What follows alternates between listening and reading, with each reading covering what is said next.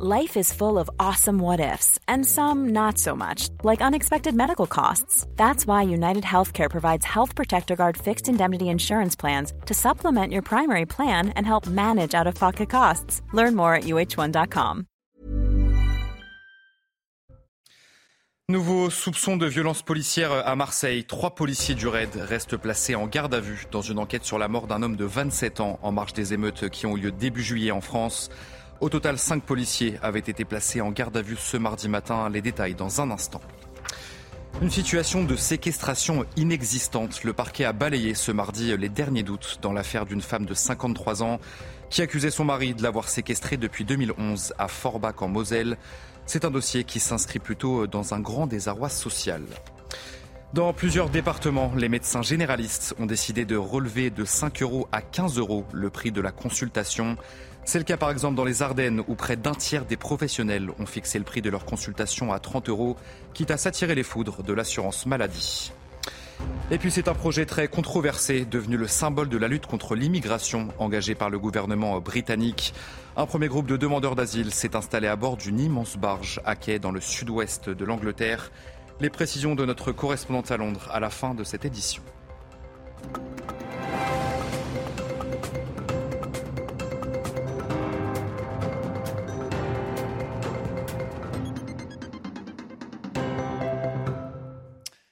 Bonsoir à tous, très heureux de vous retrouver euh, sur CNews pour l'édition de la nuit. Trois policiers du RAID sont donc toujours euh, en garde à vue à Marseille dans une enquête sur la mort d'un homme de 27 ans. Les faits se sont produits euh, dans la nuit du 1er au 2 juillet dernier. C'était en marge des émeutes qui ont, vous savez, touché le pays suite à la mort du jeune Naël et lors de l'autopsie qui a été réalisée sur le corps de l'homme décédé. Eh bien, une trace de ce qui pourrait être l'impact d'un tir de LBD a été repérée. Tout ce qu'il faut savoir avec Mathieu Devez. Trois policiers toujours placés en garde à vue, deux remises en liberté. Au total, ils étaient donc à l'origine cinq policiers du raid de Marseille à avoir été placés en garde à vue. Ces gardes à vue interviennent dans le cadre d'une information judiciaire ouverte début juillet pour la mort de Mohamed B. Mohamed B, un homme de 27 ans retrouvé mort dans la nuit du 1er au 2 juillet dans la rue à Marseille à côté de son scooter.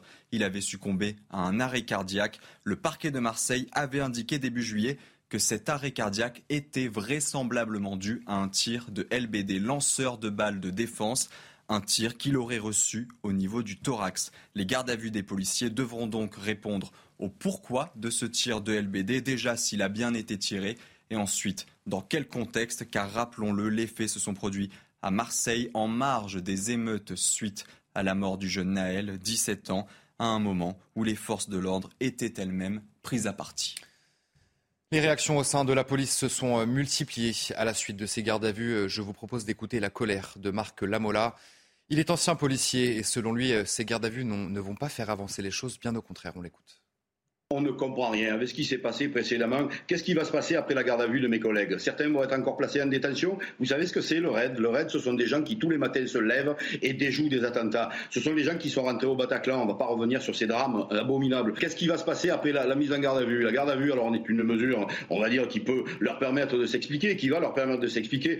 Mais, mais voilà, est-ce que vous pensez que ça, ça va améliorer la situation et ça va inciter mes collègues à reprendre le travail? Ma femme est policière en activité. Elle a repris hier matin avec la et, elle est allée travailler, je dirais, à reculons. Et toujours à Marseille, les policiers restent marqués par l'affaire Eddy. Un de leurs collègues est d'ailleurs toujours en détention provisoire. De nombreux policiers se sont mis en arrêt maladie suite à cette affaire et après plus de deux semaines de contestation. Eh bien, certains ont enfin repris du service, mais une reprise à minima, puisque seules les situations urgentes sont pour le moment gérées. Le récit d'Adrien Spiteri. C'est un retour à reculons pour de nombreux policiers marseillais. Depuis deux semaines, ils étaient près d'un tiers en arrêt maladie dans la ville après l'incarcération d'un membre de la BAC accusé d'avoir blessé Eddy en marge des émeutes. Encore marqué, certains policiers sont démotivés. Aujourd'hui, ils se disent euh, on a rétabli euh, l'équilibre en France, on, a, on a arrêté ces violences urbaines, cette guérilla urbaine. Et en fait, quand il y a quelque chose qui ne va pas, ben, ça retombe sur le policier. La police, aujourd'hui, elle est dans un état, comme vous pouvez l'imaginer, dans un état de désespoir, dans un état de désarroi.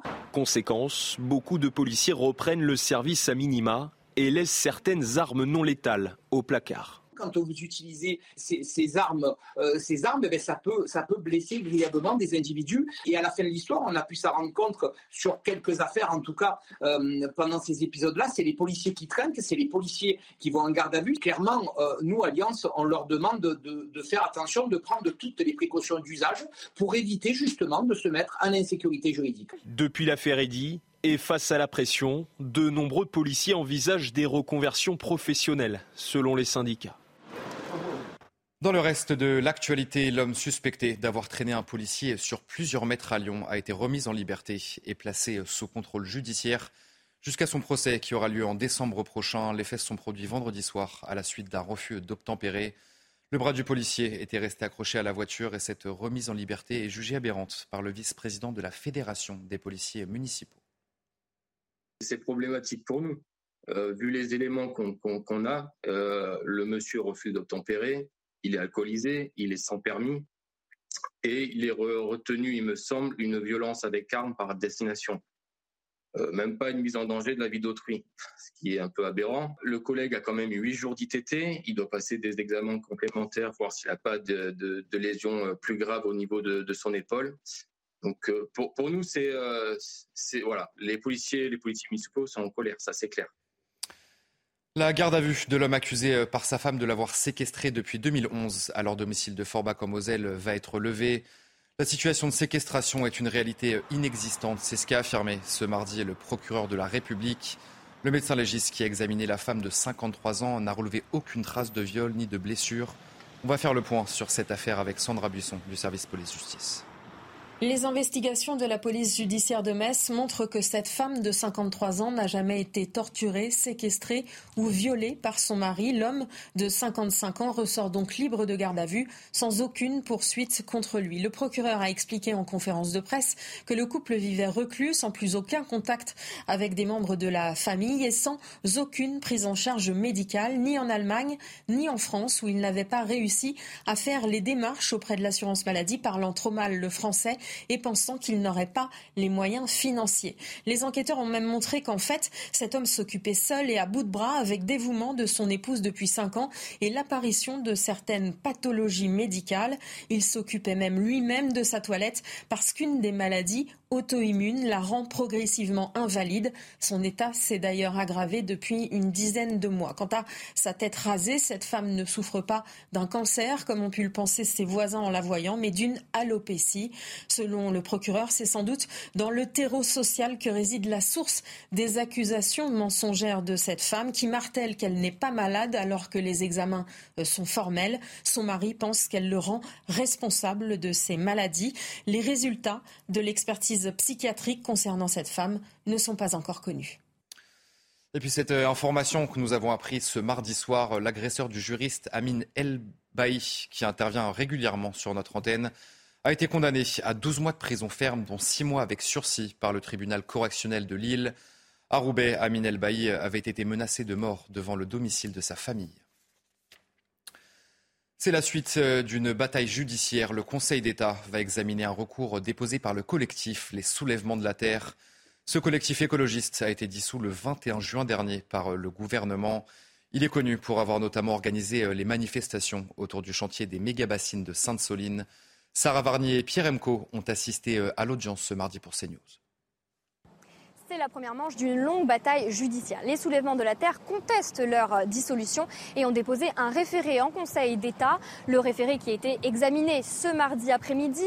L'audience aura duré euh, près de trois heures. Je rappelle, la dissolution a été euh, prononcée en Conseil des ministres le 21 juin dernier. Le collectif, lui, s'insurge de cette dissolution d'une association écologiste alors que le réchauffement climatique, lui, est bien là. Dans le décret, le gouvernement affirme que ce collectif appelle à la violence et participe à des actions de sabotage, ce que conteste, ce que conteste le collectif. L'avocate, elle, parle de désobéissance civile, ce qui ne peut pas être considéré comme un appel à la violence. Le mouvement est donc dans le collimateur euh, du gouvernement euh, depuis les affrontements euh, de Sainte-Soline du 25 mars dernier. Le mouvement, lui, estime que cette dissolution est liberticide car attentatoire à la liberté d'expression et la liberté d'association. Les soulèvements de la Terre ont déposé deux requêtes. Ce premier, le référé, ici examiné ce mardi après-midi au Conseil d'État, pour demander la suspension euh, temporaire de leur dissolution.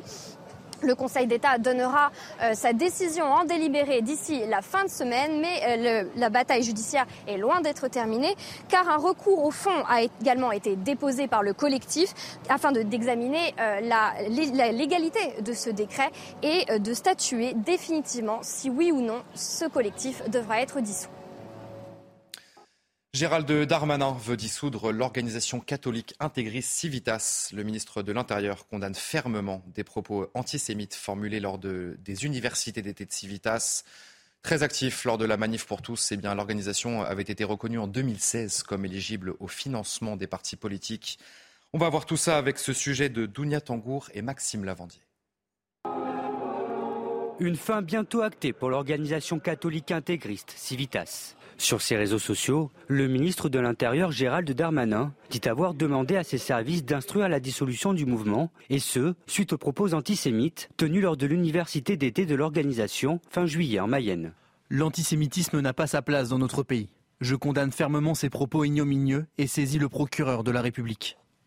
Créée à l'aube des années 2000, Civitas n'en est pas à sa première controverse. Très active, l'organisation s'est faite connaître, notamment pour ses positionnements et ses actions choc.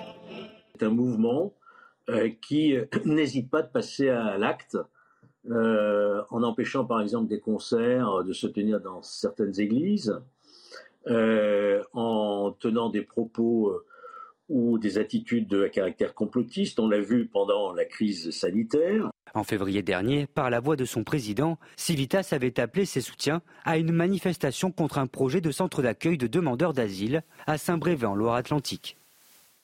Et dans ce contexte, je vous propose euh, d'écouter le président de l'Union des étudiants juifs de France. Il parle d'un antisémitisme idéologique et idéologisé. Je crois qu'il ne faut pas oublier une chose, c'est qu'il existe encore en France, à l'extrême droite en particulier, un antisémitisme idéologique, idéologisé. Et c'est celui-là qui, dans l'histoire, on le voit hein, à chaque fois, euh, qui, a voulu aller au bout. Euh, c'est cet antisémitisme idéologique euh, qui, par exemple, a amené à la seule fois où, depuis 1791, les Français ont été déchus de leur nationalité française, c'était sous le régime de Vichy. C'est en cela que ces propos ils sont particulièrement graves et particulièrement inquiétants. Un mois après la disparition euh, d'Émile dans les Alpes de Haute-Provence, le maire du Haut-Vernay a décidé de maintenir la fête de la transhumance. C'est une décision qui suscite la polémique alors que l'ambiance devient de plus en plus pesante au sein de ce petit village. Et malgré d'importantes recherches, l'enfant de deux ans et demi est toujours porté disparu. Le maire du Haut-Vernay s'est une nouvelle fois exprimé ce mardi et il souhaite que la vie reprenne son cours sur place. Journée habituelle, il y, a, la fête votive du village dans une semaine, il y aura la fête votive. On, vit notre vie normale et ça n'empêche pas qu'on ait de grandes pensées et l'espoir encore qu'on retrouvera Émile. On espère vraiment te retrouver. Hein, euh, tous, on, t'attend. Allez, euh, tout autre sujet dans ce journal. Dans plusieurs départements, les médecins généralistes ont décidé de relever de 5 euros à 15 euros le prix de la consultation. C'est le cas par exemple dans les Ardennes où près d'un tiers des professionnels ont fixé le prix de leur consultation à 30 euros, quitte à s'attirer les foudres de l'assurance maladie. Clémence Barbier, Florian Paume. 5, 10 et même jusqu'à 15 euros d'augmentation pour une consultation chez certains généralistes. Cette hausse des tarifs, illégale, est pourtant jugée nécessaire pour ce médecin. J'ai augmenté mes tarifs de consultation depuis le 12 juin de 5 euros. Ces 5 euros ne sont pas un, objectif financier. On est en train de dégrader la santé des citoyens et pour ça on milite contre. Le tarif de la consultation va pourtant augmenter d'un euro cinquante, passant de 25 euros aujourd'hui à 26,50 euros cet automne. Insuffisant pour certains médecins, même si son association ne soutient pas cette démarche, cette généraliste dit comprendre ce ras-le-bol alors que nous n'avons pas été augmentés euh, depuis euh, sept ans, mais c'est se moquer de nous. Je pense que la Caisse nationale d'assurance maladie ferait bien de comprendre que les confrères qui pratiquent ces tarifs, ils ont ils n'ont rien à perdre parce que leur, euh, leur activité est en train de mourir. Conséquence pour les patients, un reste à charge à payer.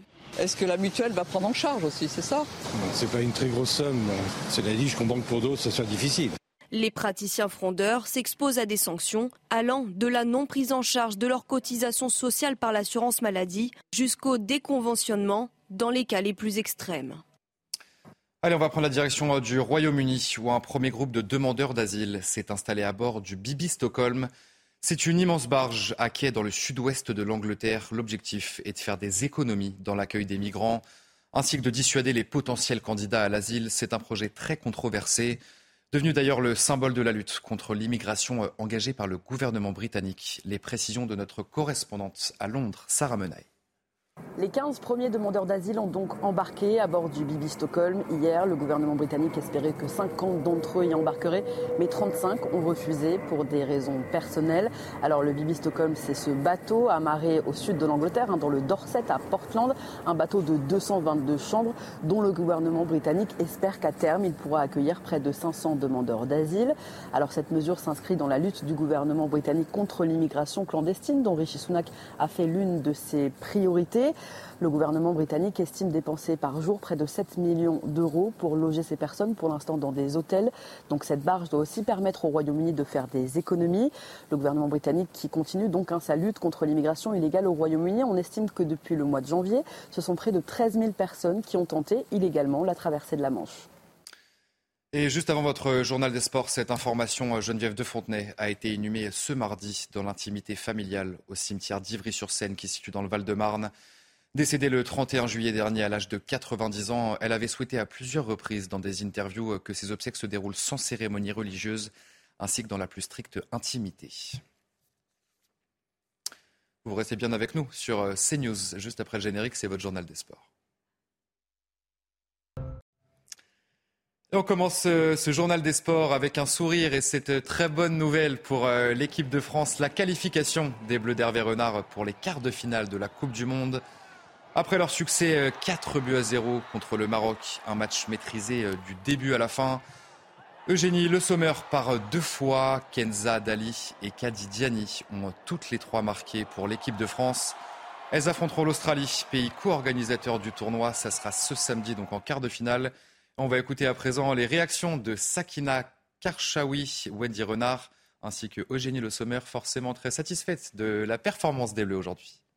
Aujourd'hui, on a la qualification, donc euh, on est contente. Je suis fière de l'équipe, je suis fière de la détermination qu'on a mis. Je suis contente aussi qu'on ait, marqué, euh, ait marqué des buts, ça, donne encore plus confiance. Même s'il y a eu 4-0, quand même, les courses ont été faites. Il y a eu quand même de l'engagement, donc euh, non, il va falloir récupérer, puis on enchaîne. Et là, on va enchaîner encore de plus en plus, donc c'est à nous de rester sérieux en dehors du, du, terrain. Il y a eu beaucoup de buts, donc c'est bien, on arrive avec le plein de confiance. Maintenant, il va falloir se préparer euh, de, la plus belle des manières parce qu'on sait que ça va être un match difficile contre l'Australie. Donc euh, voilà, on est content de ce soir. On ne va pas non plus s'emballer parce que ça reste qu'un huitième de finale. Et on va aller euh, le plus loin possible et, passer ce quart de finale en tout cas. Et après cette bonne nouvelle, une moins bonne pour l'équipe de France avec la blessure de Christopher Nkunku, puisque l'attaquant français de Chelsea a été opéré d'un genou.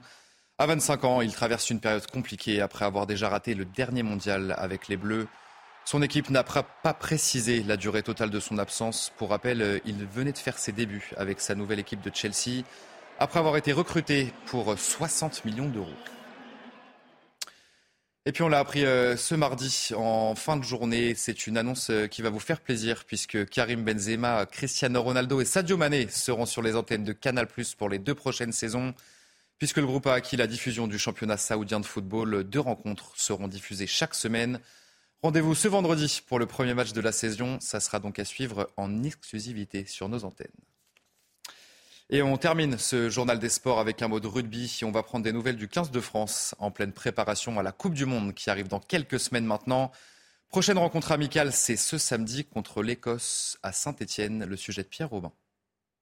On s'approche d'un retour à la normale ici à Cap-Breton. Premier entraînement ouvert aux médias et premier contour de la composition d'équipe de Fabien Galtier euh, qui affrontera l'Écosse samedi du côté de euh, Geoffroy Guichard. On a vu avec les chasses du bleu-blanc les Antoine Dupont, les Romain Tamac ou encore euh, Grégory Aldrit. Oui, cette équipe de Fabien Galtier devrait ressembler à celle qui a terminé le tournoi 2023, donc avec des cadres, comme nous l'a confirmé William Servat en conférence de presse. Beaucoup de joueurs que vous qualifiez de, premium seront sur la feuille de match, sur la, feuille de match samedi, tout simplement pour donner le plus de possibilités possibles à notre équipe de se structurer, d'évoluer, avec d'autres roulements qu'il y aura contre le Fidji, d'autres roulements encore qu'il y aura contre, contre l'Australie.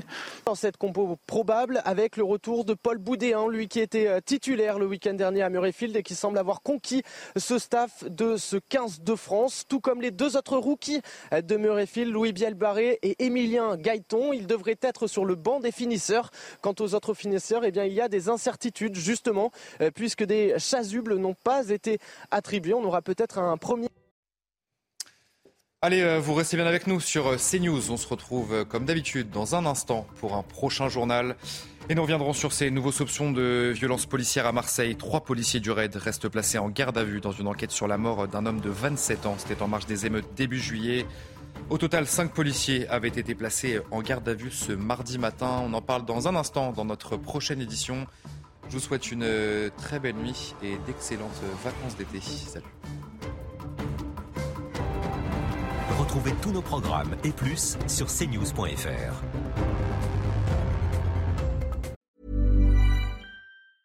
Hey, it's Paige DeSorbo from Giggly Squad. High quality fashion without the price tag. Say hello to Quince. I'm snagging high-end essentials like cozy cashmere sweaters, sleek leather jackets, fine jewelry, and so much more. With Quince being 50 to 80% less than similar brands and they partner with factories that prioritize safe ethical and responsible manufacturing. I love that. Luxury quality within reach. Go to quince.com slash style to get free shipping and 365 day returns on your next order. quince.com slash style